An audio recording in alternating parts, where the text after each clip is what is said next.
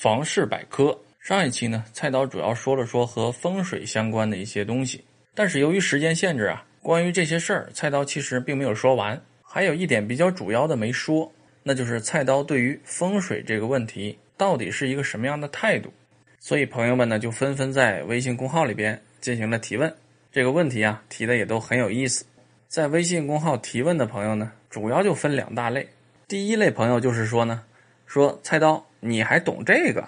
主要是表示惊讶，但是说实在话呀，菜刀是非常惭愧。为什么？因为关于风水这个问题啊，菜刀真不敢说懂，了大不起啊。也就是说啊，能够了解一点皮毛中的皮毛，就是非常非常粗浅的一些东西，或者说是一些最基本的常识和概念吧。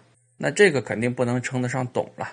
为什么呢？因为中国这个传统的风水理论呐，实在是太复杂了。特别的庞杂，流派众多，手法各异。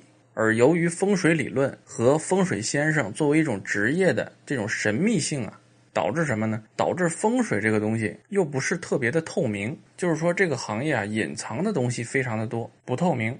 而且很多看风水的手法呀，也是各式各样啊，匪夷所思的。有很多手法，其实在菜刀看来呢，已经近似于占卜。就是和我们传统想象中的这个看风水完全不一样，就是有点占卜的意思啊，甚至于呢，这个风水先生这个大师可以不到现场看，只是通过占卜或者是其他的他自己的独门的方法，他也可以来给你进行风水方面的指点，这个是很神奇的哈。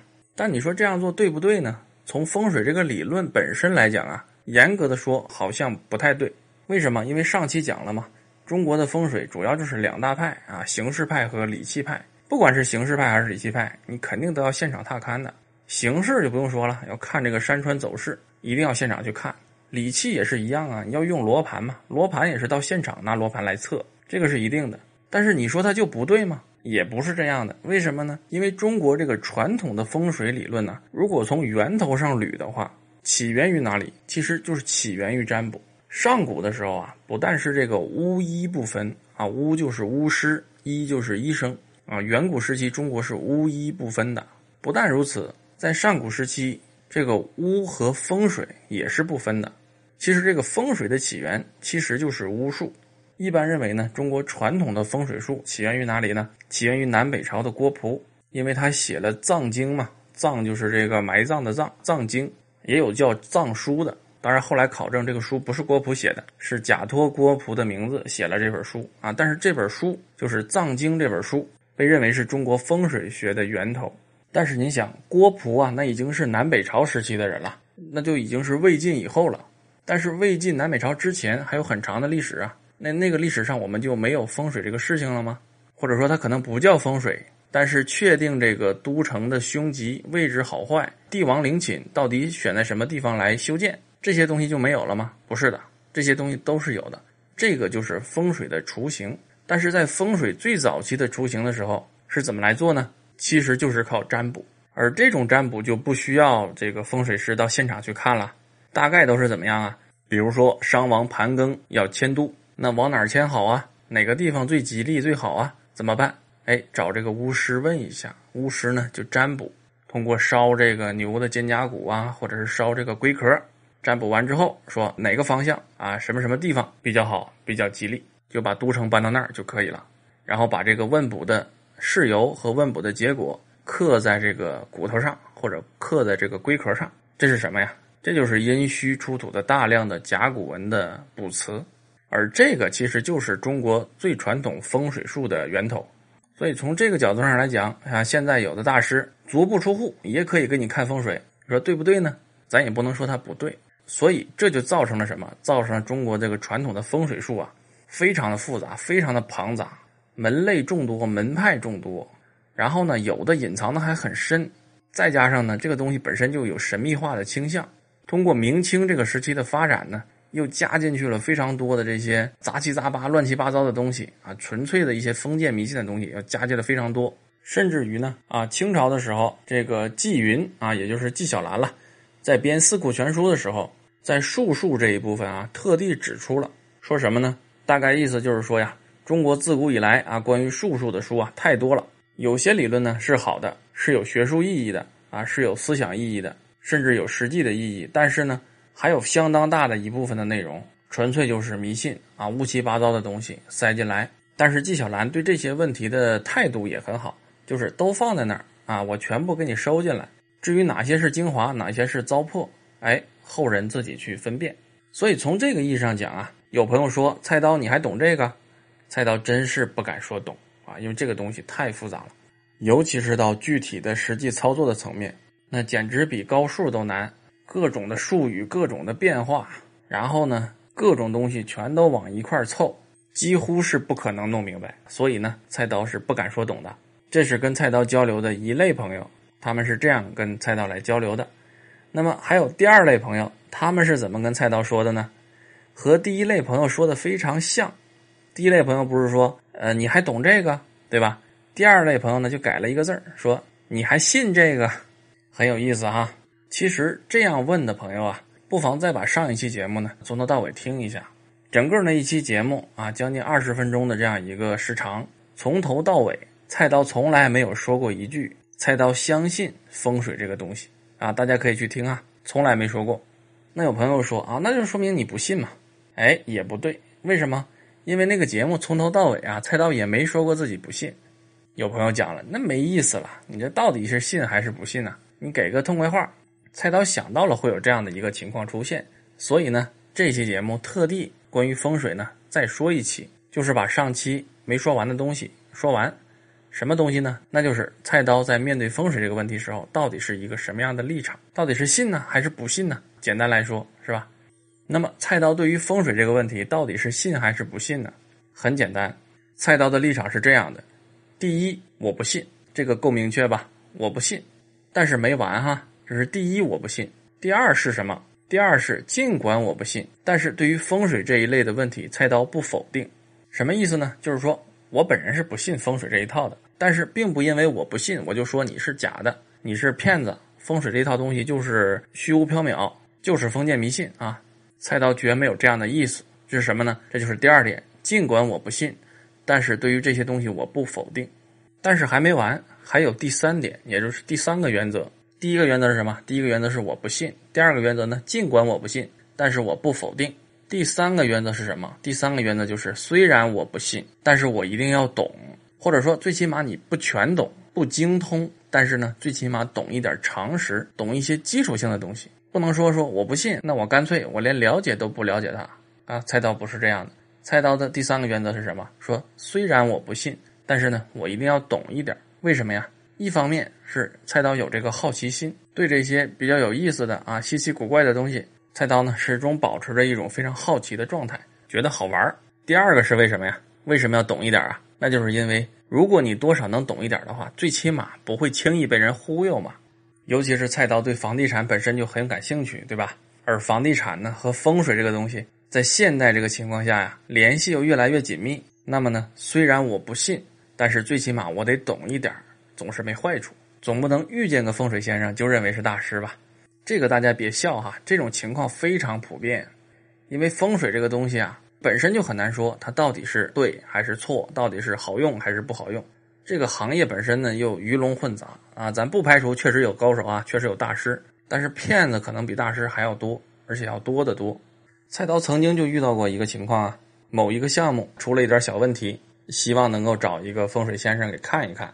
结果呢？哎，真就找了一个大师啊，过来给现场看了。看完之后呢，指点了一下啊，说这儿怎么弄，那儿怎么弄，哪个地方放一挂鞭炮等等啊。弄完，派头啊，言谈举止啊，形象啊，无一不符合传说中的风水大师的状态。弄完之后呢，哎，拿钱走人。当然这钱还不少啊。而菜刀呢，就是比较好奇啊，这个好奇心比较重，就特意啊去网上查了一下这个大师的资料。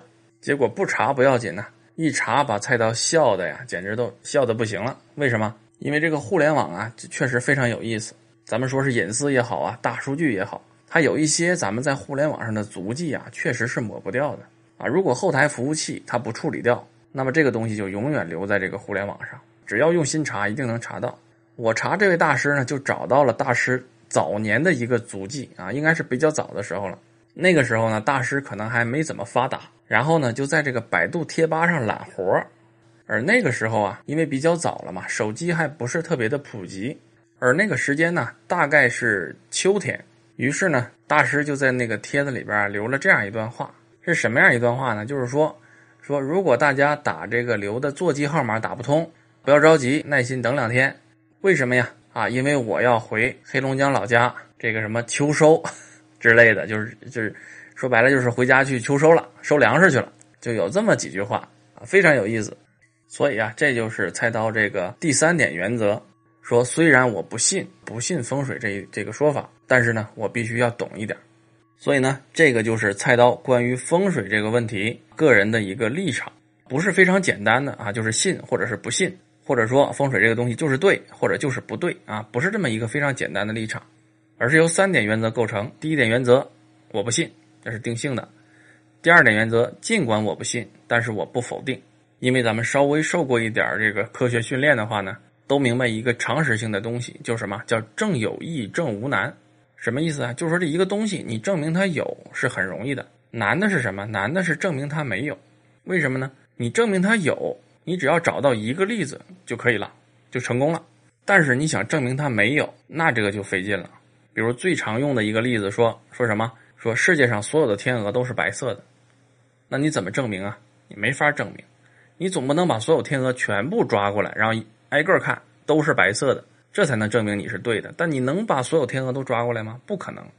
只要有一只黑天鹅出现，你这个理论就不攻自破了啊！所以说正有易，正无难，就本着这一个最基本的原则。所以尽管菜刀不相信风水之说，但是呢，菜刀不否定。然后第三个原则是什么？第三个原则就是虽然我不相信，但是呢，我一定得懂一点。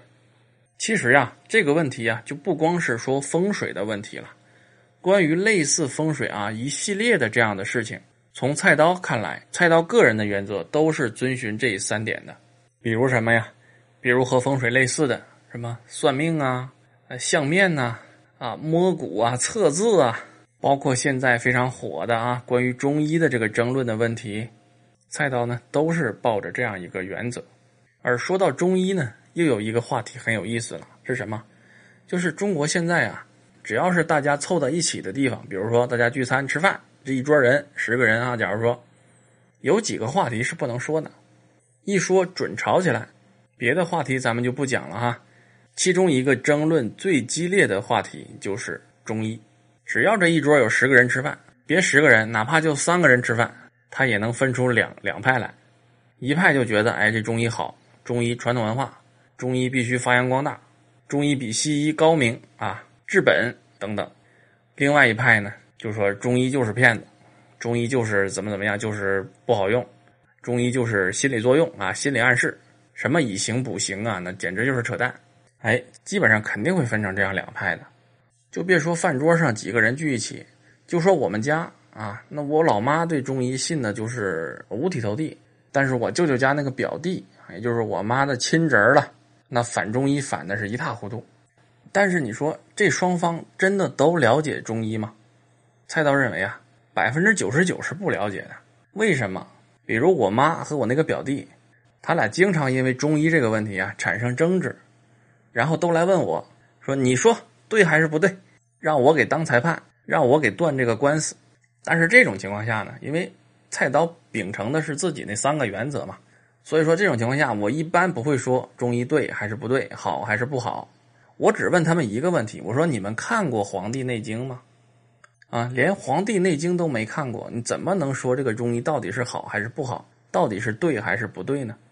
因为《黄帝内经》是中医最根本的基础理论了，那就相当于牛顿三大定律之于现在的物理学。那如果没看过《黄帝内经》，那又如何对于中医这个理论下判断呢？对不对？这个就是菜刀的第三个原则嘛，就是说，虽然我不信。”但是呢，我一定要懂一点，所以我妈和这我这个表弟关于中医这个问题，只要一争执起来，只要我在场，哎，他俩基本上就不争了，因为他俩知道没什么好争的。所以呢，这个就是菜刀关于风水以及和风水类似的很多这样的问题的一个基本的原则和立场，就是有三点。大家可能觉得这三点原则没什么啊，逻辑也很简单，也不是多高深，但是呢，在我们现代社会中啊。之所以有很多玄玄乎乎的东西、神神秘秘的东西，咱们叫它鱼龙混杂也好啊，叫它怪力乱神也好啊，就是等等吧，非常多的这种东西。为什么呀？恰恰其实就是因为大家呀，对这些东西更容易简单的来定性啊，就是二分法，非对即错，非黑即白，要么信，要么不信，要么灵，要么不灵。如果大家都对这些东西抱有一种好奇，都抱着这种好奇呢，去找一些原始的根本的经典来看，对这些基本的理论呢，有一个第一手资料的这样的认识，就不会给这些鱼龙混杂的东西里边那些鱼啊留下生存空间了，是吧？留下来的也许就是龙啊，是精华，是真金白银的东西，是真正的为数不多的几位大师。